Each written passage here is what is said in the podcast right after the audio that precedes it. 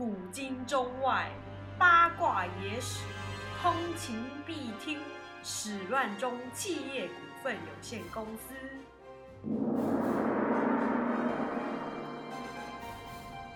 欢迎来到十万中企业股份有限公司的频道，我是姚丸。对啊？没有门突然间动了一下，你是说椅子、轮子吗？那边的门，门吗？嗯，他就发出的声音。干嘛啦？我觉得是椅子啊，是门啦，椅子吧。门啦。哦，我们那个开场就就造成了一个非常灵异的现象，一个非常灵异的氛围。我真的觉得是椅子啊。没关系啊，管他是谁。哦，啊，我是年年，超级随便。对啊。嗨，我是年年哦。嗯嗨。那我们今天要讲的主题是什么呢？你是不想面对，还是害怕想起来？但不管怎样，鬼月还是来喽。那你有想过为什么会有鬼月这种事情吗？我觉得是因为清朝有赶尸人这个职业。哦，好像有这个记他们忆。会节省人力成本，所以我会用两根竹竿子，然后把他们所有的尸体们都架起来，然后前后有两个活人，然后扛着他们走。这明明就我跟你讲的事。对啊，对啊。可 然后路上的人看到就啊，好可怕，是什么？然后就就就开始有了鬼月这个传统出现，因为鬼月是从清朝才开始有的哦。这明明就是因为我上一半才跟他讲过，才知道。你在那边。拿来用啊。好啦，跟股东讲一下，就是他刚刚讲的那个赶尸的事情。你们有没有想过，就是以前啊，我们小时候看那个什么《暂时停止呼吸》啊，《暂时停止呼吸二》《新暂时停止呼吸》那一系列的，还有什么开有有啊，这个系列超级多啊，还有什么开心果系列，那小时候港片超级多。嗯然后里面的僵尸呢，全部都是穿着那个清朝的官服，嗯而且他们都是脚劲非常的强大，就是那个脚的肌肉超级强，然后他们会一直跳，一直跳，一直跳，然后那个手就是伸直直的这样。嗯哎、我小时候，哎想一想，那动作很累。对啊，哎、我小时候觉得他是世界上最强的鬼怪。看他那个道士，他们有武功高强，但是他跟那个僵尸打的是差不多的，所以他们实力差不多。哎，好他就只是用跳的，但是他可以用那边用跳，然后手挥来挥去，就可以把那个道士打七零八落。哇！你不觉得比吸血鬼来说，他的功夫更强大吗？可是吸血鬼比较帅啊。那是后世把他变得很帅，但是他一开始初期吸血鬼设定没有长那么帅。是哦。对啊，一开始的那个好像叫做什么佐久乐公爵吧，这是最初的那个吸血鬼，有真实这个人物哦。那他怎么变吸血哎、我们是扯扯远，没关系啊。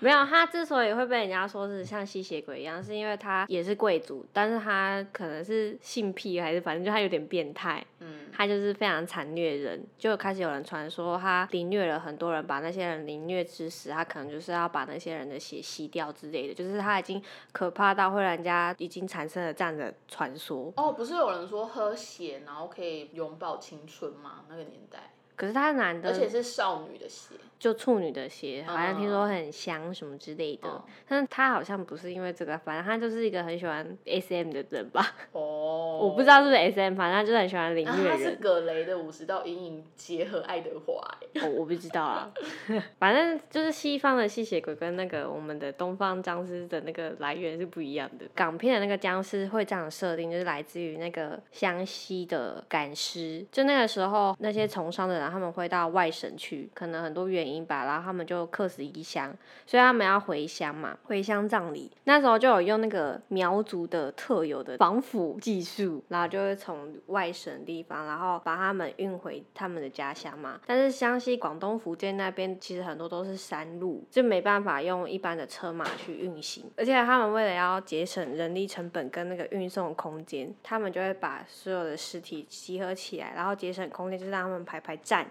像排队一样，然后所有的手就是伸直，就像那个僵尸的那个姿势一样，然后每个人的手臂上就是绑上那个竹竿，然后就像那个火车的一样，就是 前面一个人，然后最后面一个人，然后他们就这样抬着那个竹竿。嗯，然后晚上就在那赶路，所以他中间全部都是尸体。真的觉得那个愿意做这个工作的人胆子真的很大哎。就跟大体化妆师差不多吧。我觉得不一样，我觉得不一样。哎、大体化妆师你还可以白天画啊，没有规定说你一定要半夜画，但是他们一定要半夜赶路，而且他们是半夜走在山里赶路。好可怕。然后你在远处看的话，你就会觉得，呃，怎么会有那么多排排站的僵尸在那边跳来跳去，跳来跳去？然后这就是港片的那个僵尸的设定，就是从这边来的。我突然间想到那个，我不知道现在还有没有，但是前阵子大概五年前、十年前，中国那边好像是西北方还东北那边，他们冥婚的习俗蛮盛盛行行的，就是因为他们不是一胎化嘛，嗯，所以很多小孩就是可能还没结婚就死掉了。他们为了要延续他们的香火，或者是给小孩一个好的归宿，他们就会配对冥婚。而且因为一胎化关系，所以大家都会想要生男生，所以导致那边的女生人数很少。所以他们为了要帮自己的小孩就找到好的新娘，他们会去买女尸做配对。好可怕哦。他们有些甚至是直接去挖那个尸体。啊，那太不礼貌了吧？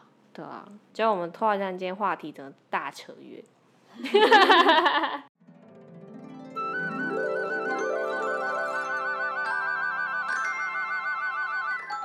好啦，所以你刚刚讲说，可能是因为赶尸的关系，所以会有鬼月。啊，其实不是这样子的，嗯是清朝开始之后才有鬼月，在清朝以前是没有鬼月这种东西的。像以前最初，你知道《礼记》这本书吗？春秋以前就有那本书，有点类似像什么刑事、民事法啊、国家法那种，反正它就是从小到大各种层面的各种礼节，等于是说中国五千年来所有朝代的各种秩序，其实都是依据那个《礼记》开始的。所以它是一个很基本的东西。然后他就有说，其实一开始农历七月呢，并不是鬼月，那个时候呢是大家农忙告一段落的时间，所以是大家忙着要把各种农作物献给天子的时候。那那时候大家都不用去种田了嘛，就有空闲了，所以大家都会在那个时候去修建一些建筑设备，像是城墙啊，你眼睛可以涣散。不是，我就想说城墙啊，然后修修，然后就掉下来就死掉啊，或者是去海边度假，然后就遇到河了啊，然后就死掉啊。太衰了吧！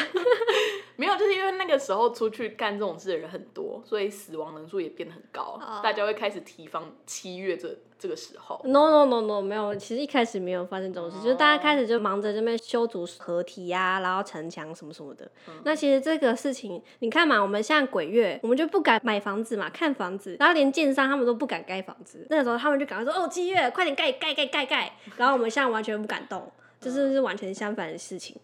然后会讲到鬼月这种东西呢，其实是从汉朝开始，佛教传到中国之后才开始的。诶，那汉朝之前中国怎么讲？那时候他们就主要是信什么石头啊、山啊、哦山神啊、山神河神啊那种的。佛教传入之后呢，才开始有那种鬼节。其实一开始也没有叫鬼节，就是盂兰盆节啦。哦，我现在脑中都是古装剧，然后他们就拿那个盂兰盆，然后就在说什么啊，盂兰盆节到了，然后吃一些小店，对对对对喝一些小茶，没错然后没错没错没错，以前其实是这样的，嗯就是佛经说七月十五号这一天呢，我们要去供养那些和尚僧侣。那一天去供养的话，就可以令死亡的人呢获得很大的福报、很大的利益啊。那一天七月十五号就是盂兰盆节，那最初的中元节就是这样来的。你知道日本有盂兰盆节吗？就是日本的盂兰盆节，它就是很热闹。那乡下传统的地方可能会扫墓，但是都市地方就没有。但他们会办一些祭典庙会，就还是会有那种烟火大肆庆祝那一种，而且他们还会有那种很青春的试胆大会。哦，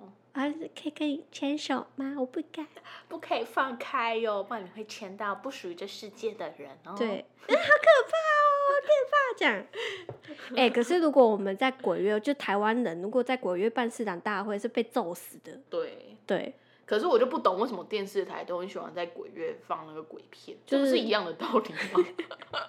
然后电影院也喜欢在农历七月然后上架很恐怖的电影。就是给年轻人看的啊。在日本的话，他们高中生还会就是崇尚办事的大会，就是在台湾是不可能做的事。对啊，对，台湾只能在万圣节搞。对所以就是对他们来说，盂兰盆节是比较像是一种娱乐的那种节日祭典的感觉。对，然后我们就会超级严肃中元节嘛。嗯，对，那你一开始你就会想象那个古装剧啊，然后他们那边喝茶、买东西之类的，很热闹那种感觉。就是其实一开始中国的盂兰盆节真的是这样，而且他们就走那一天而已，就七月十五号那一天，哦，就不是一整个月的。而且，那真的是记那个春节过后最热闹的日子哎。对啊，对啊，对啊，对啊。嗯，哎、你有看过可可夜总会吗？因为它那个就很像西洋的中元节的感觉。哦，对对对，那一天大家都要去祭拜你的祖先，因为那一天所有祖先都会回来。这样不就跟魔法阿妈一样吗？对啊，中元节就是这样啊，这是大家回来的日子嘛。所以我就一看就哎、诶西方的中元节啊。那一开始就只有一天的盂兰盆节，后来怎么变成一个月的呢？就要讲到宋朝。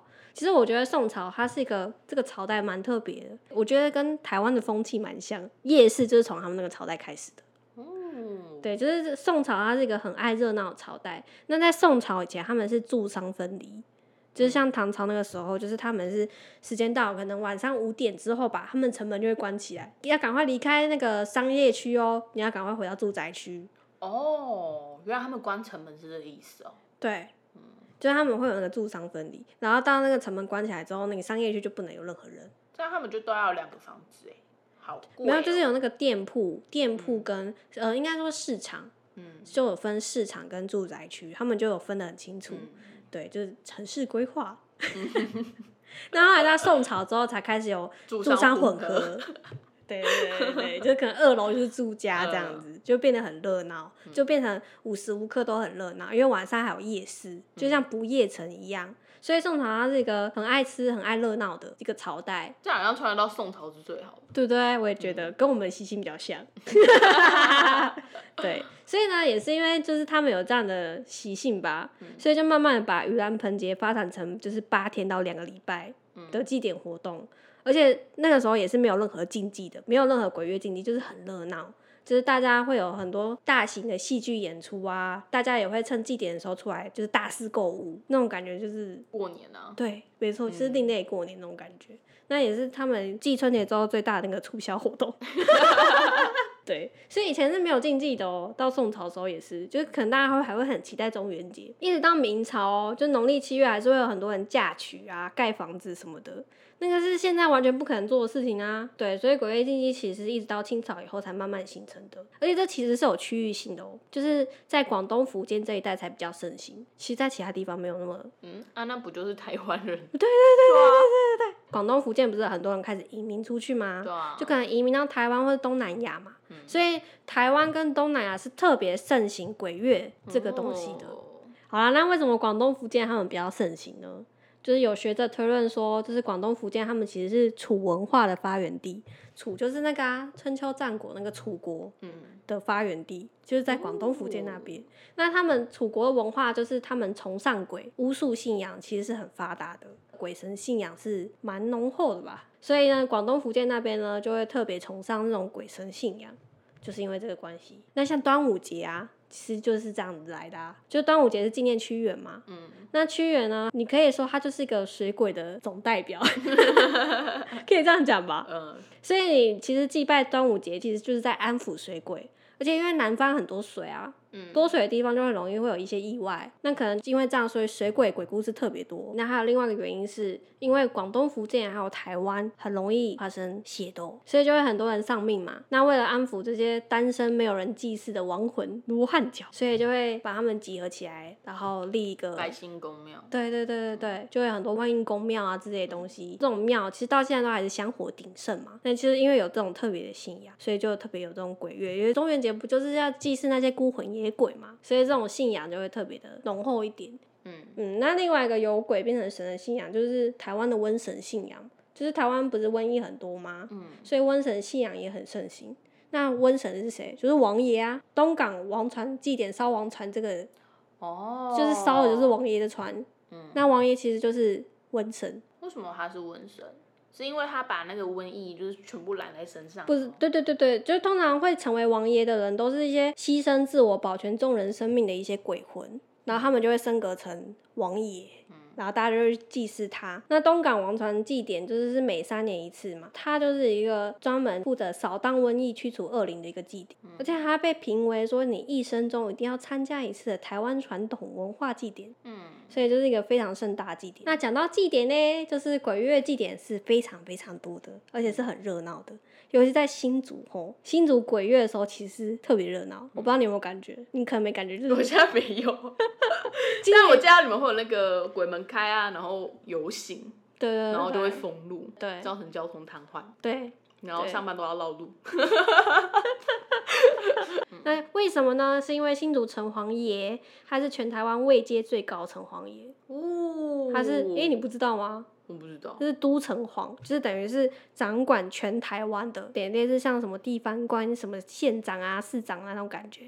那可是我们的都城隍，就等于是管这个台湾的，是就是位阶最高的，所以我们的城隍祭就会特别的热闹。哦，嘿，那为什么会变成都城隍，就是位阶最高呢？是因为在光绪年间吼，国师他就有一天观星象，就发现哎，台湾可能将来会有灾难发生，嗯所以就请求说我们需要举办法会去化解它。因为那时候新竹城隍爷他本来还只是县城隍，管竹堑这个地方而已，可是那时候要办理一个法会，是要去帮整个台湾办那个法会，所以是要有一个代管整个台湾的一个接位的神出来。代表。对，所以呢，光绪呢就把他提升起来，就视他为威灵宫新竹都城隍，他就变成了都城隍，就升职。他那个时候还有特别就是送给新竹城隍庙一个匾额，上面写金门宝藏，就是这个匾额到现在还挂在那边，然后上面就有写光绪。哦，嗯，那城隍祭呢？他这一整个月都在干嘛呢？就是首先要从鬼月开始前，他们就在准备。六月二十八号，我我现在讲的都是农历哦，就农历六月二十八号，他们就开始请一个神明叫阴阳师公出来 stand by。阴阳师公会穿好新衣服，然后上轿。那阴阳师公是谁呢？他是城隍爷的秘书长，他是城隍庙里位阶第二高神明。你应该有看过，就是脸呢，左边是黑色的，右边是白色的。哦，那不是黑白郎君哦。就很多人会以为是黑白郎君，但是他在城哦隍庙里面他是阴阳司公，嗯嗯，就是象征是神理阴阳善恶分明、不会通融的人。那维基百科说啊，新竹都城隍庙阴阳师神像很有名，我觉得他讲委婉，他意思应该是说很可怕，因为他下一句就是说有不少儿童呢被阴阳师公的神像吓到。还要收金，那必须承认，我就是那其中一个儿童。哎、新竹朱城王的那个真的长得很可怕、欸，它真的比其他庙的神像都要长得特可怕。在查资料的时候，我会被吓一次，而且是那种深入到那个心坎里的那种震撼。我会觉得不会吧？我干嘛要看这照片？我要去收金了吗？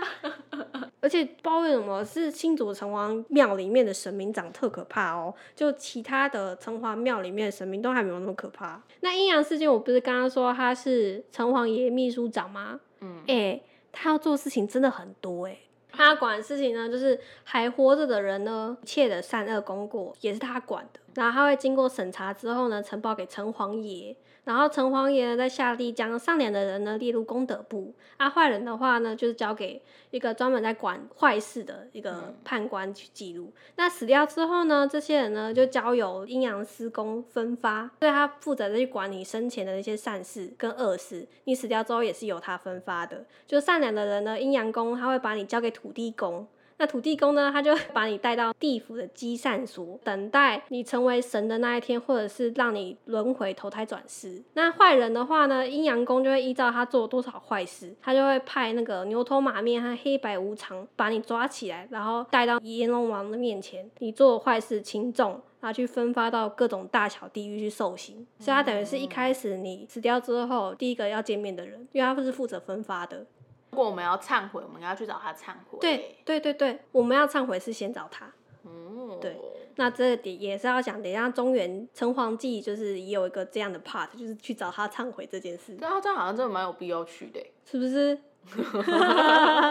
那阴阳师公的另外一项工作就是，你每次到那个超度祭拜的时候，我们不是都会去烧纸钱吗？嗯然后有时候还会烧一些纸扎物品嘛，什么 iPhone 啊、啊 房子啊之类的。那那些东西在焚烧之后呢，是怎么转交给我们指定的往生者呢？毕竟上面没有写名字嘛。他要负责送哦，没错，他好忙哦，是不是？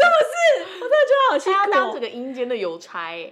没有没有，他没有到去当邮差，因为毕竟他位阶那么高，哦，他就是觉得柜台小姐。他是当那个处理分发的人嘛，所以呢，就是那些钱财物品要经过他的官印证明，就是由他认证的，那那个东西呢才会到指定的往生者。如果没有他认证，没有他盖章的话，那就会沦为阴间的走私品。所以阴间也是有走私品哦，那那些走私品就会变成孤魂野鬼抢夺的对象，因为没有宿名，所以它是一个很重要的官方认证的一个存在。他们就纳入国库，然后统一分发给孤魂野鬼，他们就是当然不用抢了。他们就给他抢啊。哦，所以呢，就是每次在那个城隍庙他们在办那什么法会的时候啊，法师呢他都要先向阴阳师公禀报说，今天要超度的往生者资料，交运多少财物给他。哦嗯，这样阴阳师公才比较容易比较不会手忙脚乱。对对对，这样才可以给他做记录 这样那个分发有没有才有那个造册？那这样子，照理说我们在帮三里的时候，应该要请到阴阳师光来啊。阴阳师公，那就看你的宗教啦。哦，对，那他这样子就是有造册之后呢，他日后才好方便，就是把他的报告交给城隍爷看。嗯，这是阴阳师公的工作。那我不是说他六月二十八号就他就会出来 stand by 嘛？那从七月一号半夜十二点开始，新竹的城隍庙就会有开鬼门的仪式，也可以叫开福门，幸福的福，或开虎门。就是新竹都城隍庙有一个山川殿，它平时有一个虎门，平常是锁起来的，是真的有那个铁链锁起来的。哦，所以你们新竹，因为我们家以前是有被规定什么要从右边进去，然后从左边对出来。对对对对对，可是我看新竹好像都没有分。其实是有分的啦，我就蛮遵守的。哦、因为我看大家都乱走啊，我还以为是因为你刚刚说，因为它都已经关起来，所以你随便走都没差。没有没有，不是没有那个门其实蛮小的，哦它就在那个生命的旁边，然后那个门很小，然后平常是锁起来的。对，然后那个通常会在农历七月一号半夜十二点的时候开起来，你就会象征鬼门开，哦，就有一个这样的仪式。那通常呢，现在啦，原本大家会不敢靠近，因为毕竟是鬼门开，所有鬼会从那里面冲出来，所以本来以前的人会不敢靠近。但是现在变成一个很热门的活动，就是每年都会很多人会跑去看鬼门开，所以我妈才会说：“你们知道这个鬼门开哦、所以其实那个鬼门开，就像现在那种厕所的门，然后把那个厕所门打开。你怎么可以讲厕所的门？房门？房门？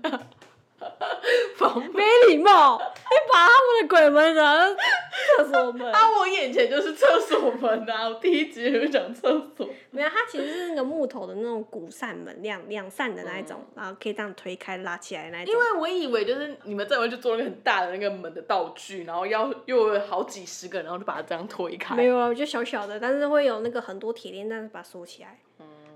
那后来现在看鬼门开这件事情变成一个很盛行的活动，新竹市政府每年都还有直播鬼门开的活动，这是线上就有很多人直哎、欸我好像有看到哎、真的？吗？你会觉得很奇怪吗？就不是我，我那时候想说，嗯，他们为什么要拍？就是他们把仓库门打开，你真的没礼貌因为。我想到这种就是那种很大扇的门，然后要有人这样去推，然后就把它推开，就像那个古代战争那边打城门的时候一样。那太大了吧？我就想说，你们有做那么大的道具啊？啊啊，飘屏就可以伸缩自如，他为什么不做小一点，这样比较省空间？不是你们要办活动，你们就要把这个活动经费拿来做这些仪式的东西。是什？么活动？这个是以前就有，这个门就从以前就有的东西吼那。你们要直播，你们不可以这么穷酸感觉。哪？有穷酸？他那个也是办很大啊。今年好像这些东西都取消了吧？那七月一号鬼门开这一天呢，阴阳师公就开始很忙吗？对啊。因为他会代表城隍爷呢出巡到一个叫北坛的地方作证，所有的土地公呢在那一天呢就会全部汇集到北坛那个地方，他就开始听所有的土地公汇报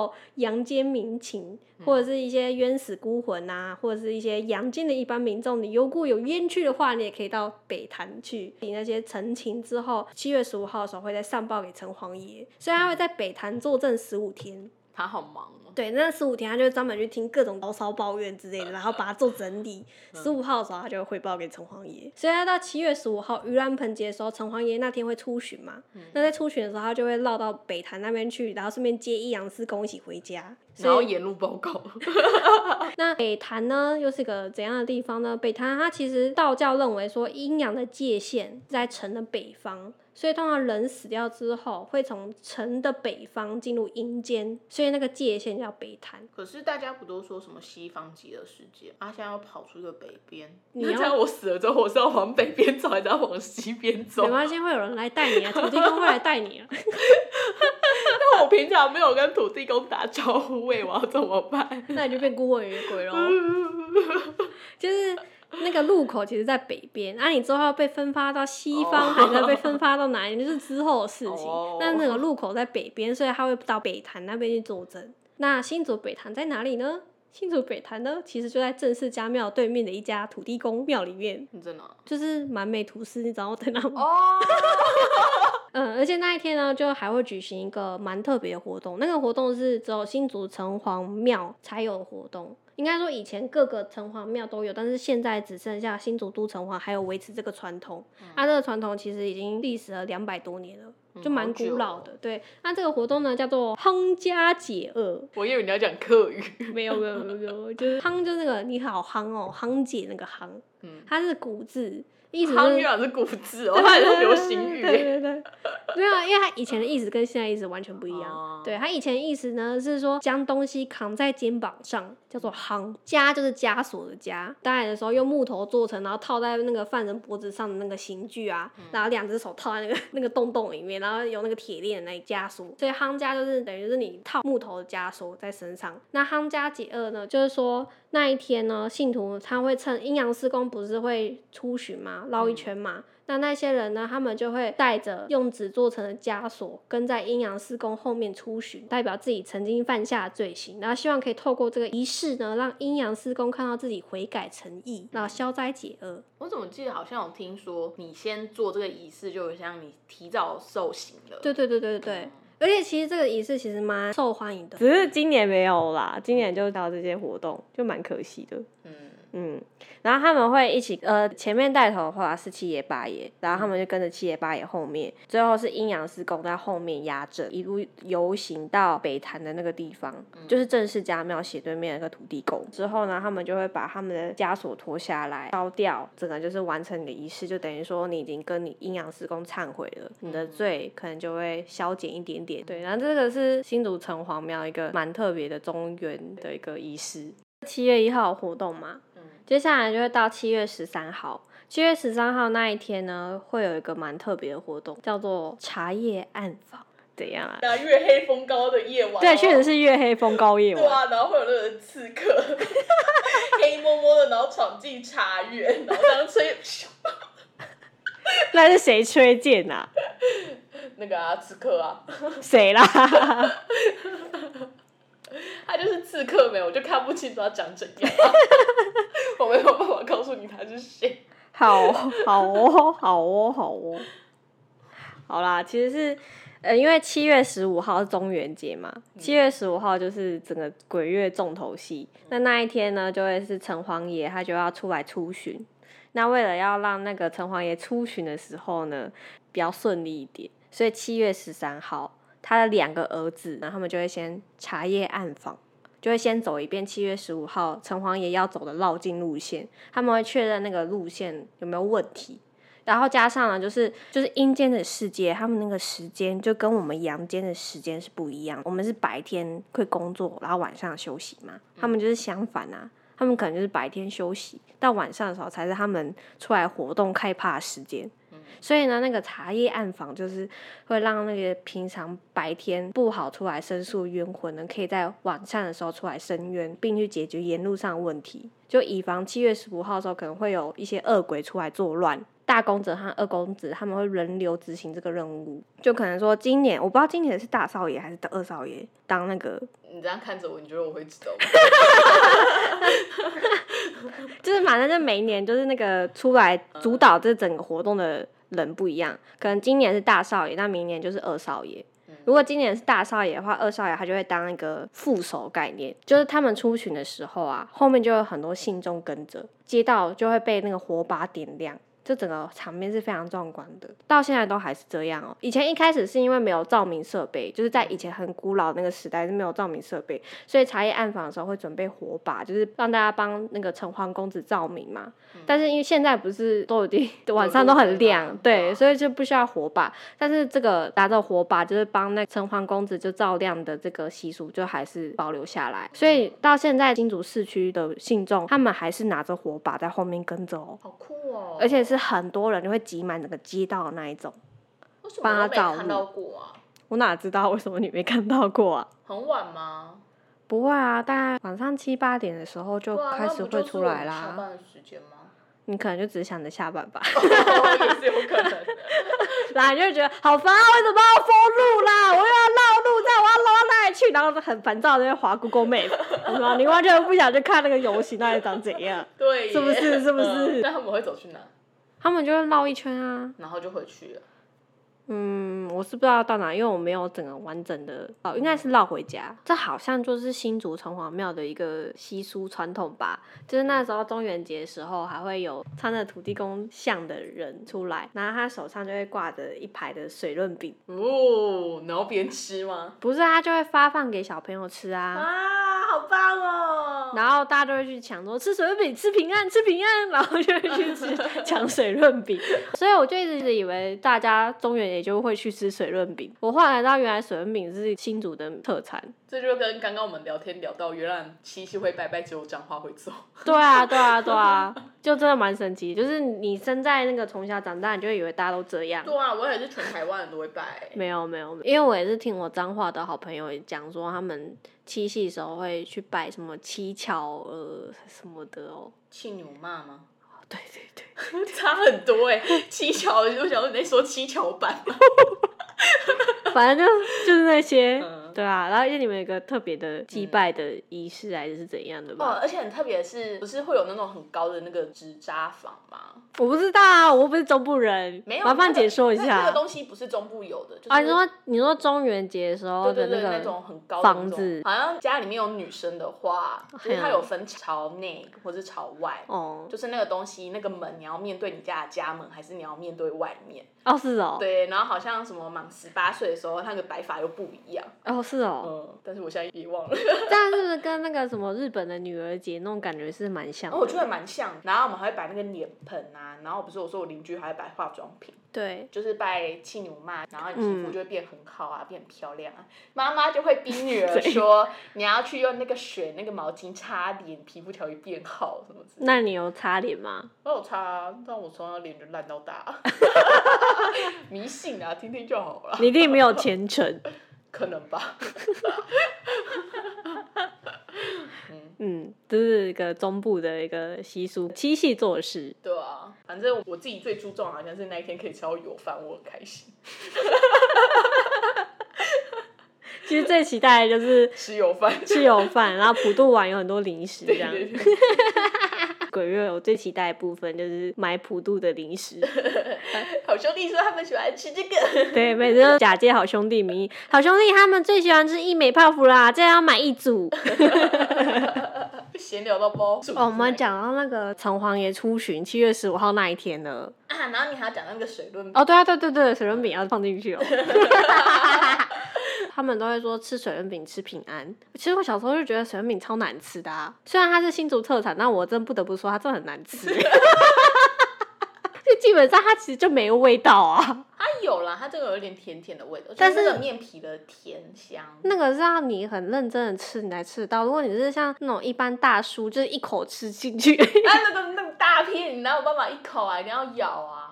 我爸三口就可以把水润饼吃完。对呀、我记得我吃它的第一个反应是很像那个水煎包的外面的皮。哦，对对对对对，我是觉得那个东门市场里面有个水润饼汉堡，那个是真的蛮好吃的啦。对，推推大家哦，如果大家想要来新竹，然后吃吃看水润饼的话，我是觉得你可以吃吃看水润饼汉堡，是蛮有特色的汉堡。想当初哦，对对对对，所以推荐大家，如果你们平常不喜欢吃那种淡口味的那种面香味，你们可以试试看想当初的雪润饼汉堡。哎、这个时候就很适合有人找我们制录哎，为什么？新主名场，滋对啊，而且我是诚实开箱，你看我就直接说我觉得水润饼不好吃。哎、说到这个，我们不是有一集聊到那个嗯无心插勾胆践勾践，不是说什么那个乡下，然后那个小屋里面半夜都不会有半点声音出现。对对，这时候就很适合有 气密窗，为什么？为什么勾践他半夜都不会发出一声叹息呢？原来他们家是加装了 BB 牌气密窗。你只要把那个气密窗关起来，外面想偷听的人都听不到你们在讲什么。你想要被外面的车水马龙声音吵醒，也没有办法了。从此你的世界变得非常的安静。如果想要知道这个气密窗是哪一排的，我们干嘛这么认真讲那种假广告？哎、那距离我们要可以接业配还有很久哎、哦，而且跟股东说一下，因为最近有很多非亲友的股东就是来追踪我们的 IG，导致姚婉非常非常开心。他本原本对 IG 那个倦怠感跟那个怠惰，突然间瞬间非常的有活力。他跟我说，我要一天挑战发两篇文。我哪有这么说？你不是这？样讲，你昨天不是这样讲？不是，我是说我要礼拜四上架，嘿，那我就要在礼拜四发文，就说我们上架喽，介绍这样。因为我们每次 IG 都是在单集发布一个礼拜之后，才跟大家说这件事。而且我 IG 停很久，从母亲节之后就没得更新了。对对对，因为那个姚婉就觉得很倦怠，那种我干嘛要跟我亲友说我上次？对呀，所以就是大家的支持，就是给我们很大的动力。耶！所以麻烦让我们知道你们的存在，这样我们 才会有更多的动力去做这个这件事情。如果你觉得我们可以给你带来很多知识跟欢乐的话，麻烦让我们知道。有办法给人家知识吗？有吧？我讲很多故事哎、而且我觉得我最有成就感是，你现在已经开始知道一些战国时期的一些事情，我觉得蛮开心的。真的吗？对啊，我觉得你现在历史知识一定比你男朋友多很多。哎、我们到底要不要讲正题？哦，对了，不然一一大堆都不能剪，怎么我们聊超久？我们两个小时了。太夸张。新都都城隍就是他们这个绕境嘛，就其实跟一般的绕境性质是不太一样的哦，它这是有任务的。我之前不是有讲到说，新竹都城隍是整个全台湾位阶最高城隍爷嘛，就是因为那时候光绪的他们的国师是说台湾会发生大灾难，所以就从那一次绕境开始，就每一年的绕境，就是新竹都城隍都是有任务，所以就是因为从光绪年间那个时候开始，就是他这个出巡是代表说是祈求国泰民安，就有一个台湾的一个历史的特殊性，而且有一个比较特别的是绕境的时候啊，他不是会去北坛去接阴阳师公吗？北坛斜对面不是就是个真释家庙？新竹城隍很特别是，他会去北坛之前呢，他会先绕进真释家庙里面。郑氏家族他们就是一直有在修建城隍庙，我忘记是从哪一年开始，就是反正他绕境的时候，他要去接阴阳师公之前，他会先进郑氏家庙办一个蛮特别的仪式，叫做正错供宴。错就是那个房子的那个错，贡是那个贡茶的贡，燕是燕子的燕。就是说，城隍爷还会到郑氏家庙休息，郑家的子弟呢，他们就会帮城隍爷擦灰尘啊、奉茶啊，还会进献燕窝给他，就会帮他洗脸。而且听说，就是帮城隍爷洗过脸的那个水是有特殊的神力，可以保佑平安，就跟那个七夕的那个 那个水一样。嗯，所以就是不少信众他们会去要那个帮城隍爷洗完脸的水，对，所以会有个比较特殊这样的仪式，给郑家子弟洗个脸啊，然后他才会去北坛去接阴阳师公回家。那最后收尾之后哦，如果还有一些鬼魂逗留在阳间没有回去的话，会被抓入南坛的大众庙，我觉得蛮神奇的。那讲完就是新竹的城隍祭呢，我然后也想分享一下基隆的中原祭，它也是蛮特别的。就它会放水灯，这个你知道吗？就是因为他们那边是靠海河运、海运，反正就比较发达，所以他们会放水灯，晚上其实这样蛮漂亮的。漂亮，比较像古代。对对对对，可是放的是可以 Google 一下吗？但是到底是放的是纸房子还是水灯啊？是房子哎，因为我好可记得怕哦好像就是纸房子，对啊。一点都不浪漫。哈哈哈，跟我们想的一样。他就是那个魔法阿嬷里面的那个，你有看过魔法阿嬷吗啊魔法吗？阿嬷那个画面。对啊，它就是魔。法阿嬷里面的那一种。好可怕！我开始想象的是放莲花灯，觉得哇好浪漫哦，结果是房子。还是魔法阿嬷那一种。但就是他们那边比较有特色的，而且基隆中原祭超级热闹，嗯，还有它感觉就是阴间版的迪士尼游行，我看到看到那个画面，我就没办法把它跟迪士尼联想在一起。因为你知道那天中元节那一天就是整个市区它会交通管制，就是不管你是小客车、客运什么都，你全部都要绕路走，而且很多基隆人就会在那天上街游行嘛，直接坐在马路上什么的都可以，然后那一天会有花车游行。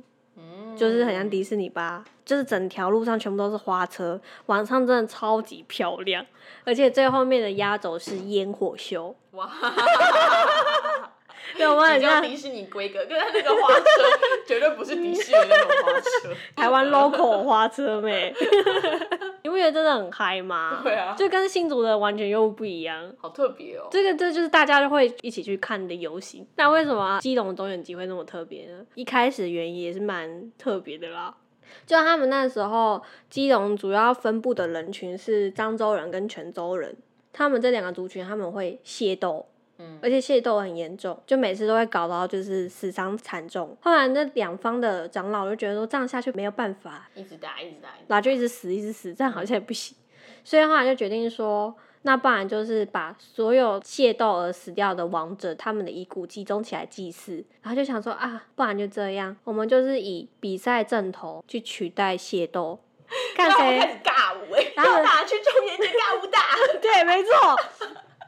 而且呢，他们就会因为这样子，所以他们就会轮流办那个普渡活动，就是可能今年呢是泉州人办，那明年呢就是漳州人办，因为他们会那边尬阵头嘛，所以他们他们轮流办的时候，就说我今年一定要办的比去年的你们那个泉州人还要好，所以那个中原祭哦就越办越盛大，越办越盛大，就后来就越来越夸张，就是每年是那个什么几百万那边投下去的那一种，就嗯只为了那一天，好夸张哦！没错，那他们这样还有分漳州人还是有，而且就是每一年就是那个姓氏的人就会不一样，可能今今年是李家人办，然后明年就是林家人办，然后他们就说我们不能丢了我们祖先这个姓氏的脸，好认真，就会所有家的全部投入在那里面，所以每一年都超级盛大的，我就觉得蛮神奇的，就变成一种竞赛。而且很酷的是，在基隆，它有一座法国公墓，是专门埋葬法国人的。为什么会有法国人埋在那里呢？是因为呃，一八八四年到一八八五年那时候侵法战争，然后那个时候就有那个法国士兵，他们抢滩登陆在基隆，就就因为发生战争，所以死掉了。他们就埋葬在那边。每年基隆中原祭的时候，当地的居民他们就会帮那一群侵法战争阵亡的法国士兵一起做普渡的仪式。所以你就会看那个明明那个坟墓是天主教的坟墓，但是我们是用中原普渡规格去祭拜它，有够妙。就觉得很好笑啊！就是台湾人真的很可爱。嗯，但是你就可以表示说，当地的居民从来都没有忘记过这个已经死亡了将近一百三十年的士兵，到现在都没有忘记。我们还是每年去祭拜他。好神奇。高中那个那个时候好像是侵法战争已经历时一百二十年左右，那他们在庆祝说我们打败了法国，基隆那边就举办一个这样子的仪式纪念，他们竟然还有邀请法国大师一起来参加。法国人不会不爽吗？大家很开心的在那边跳舞啊，欢庆一百二十周年啊，怎样子的，就是在那边庆贺。然后可是镜头带到法国大使，法国大使的脸就很尴尬。然后他们还有在那边邀请，就是说你不要跟啊，一起过来跳舞啊，怎样的。然后法国大使就盛情难却，就一起下去庆祝。怎么说呢？很乐天吗？然后就有很多细节就不会去在意，就想说没关系啦，都过了啦大。家一起玩的。这很有趣的事。嗯对啊，就虽然今年因为疫情关系，有很多活动应该都取消了，嗯，明年应该还会继续举办啦。就大家如果有兴趣的话，就不要去错过这些，可以去参与哦。你会想参加哪一个？我只想要好好在家里面吃零食。傻眼！哎、我会真的蛮想去看看基隆中原祭的耶。我不要，这个魔法阿妈有阴影在。魔法阿妈真的给我们很大阴影吧？嗯哎、我真的觉得蛮神奇，是因为魔法阿妈它是一个在台湾电影史上是一个蛮大的一个里程碑，台湾的第一部长篇动画电影。嗯，我们的第一部长篇动画电影竟然就是啊魔法阿妈，你就可以知道台湾的那个鬼神信仰是非常浓厚的。嗯对啊，好，这个我们就要继续，就要讲到我们下一集嗯摩西亚的故事。嗯好，请大家敬请期待，拜拜。拜拜。那我们是始乱中企业股份有限公司的频道，如果喜欢我们的话，记得订阅我们，然后我们会在每周四的早上十点更新。那就这样子喽，拜拜。拜拜。